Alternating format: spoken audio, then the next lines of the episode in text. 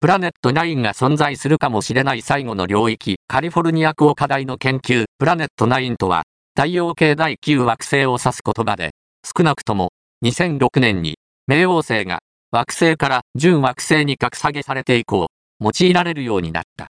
年配者には、プラネット9から惑星ニビルを想起する人も多いことだろう。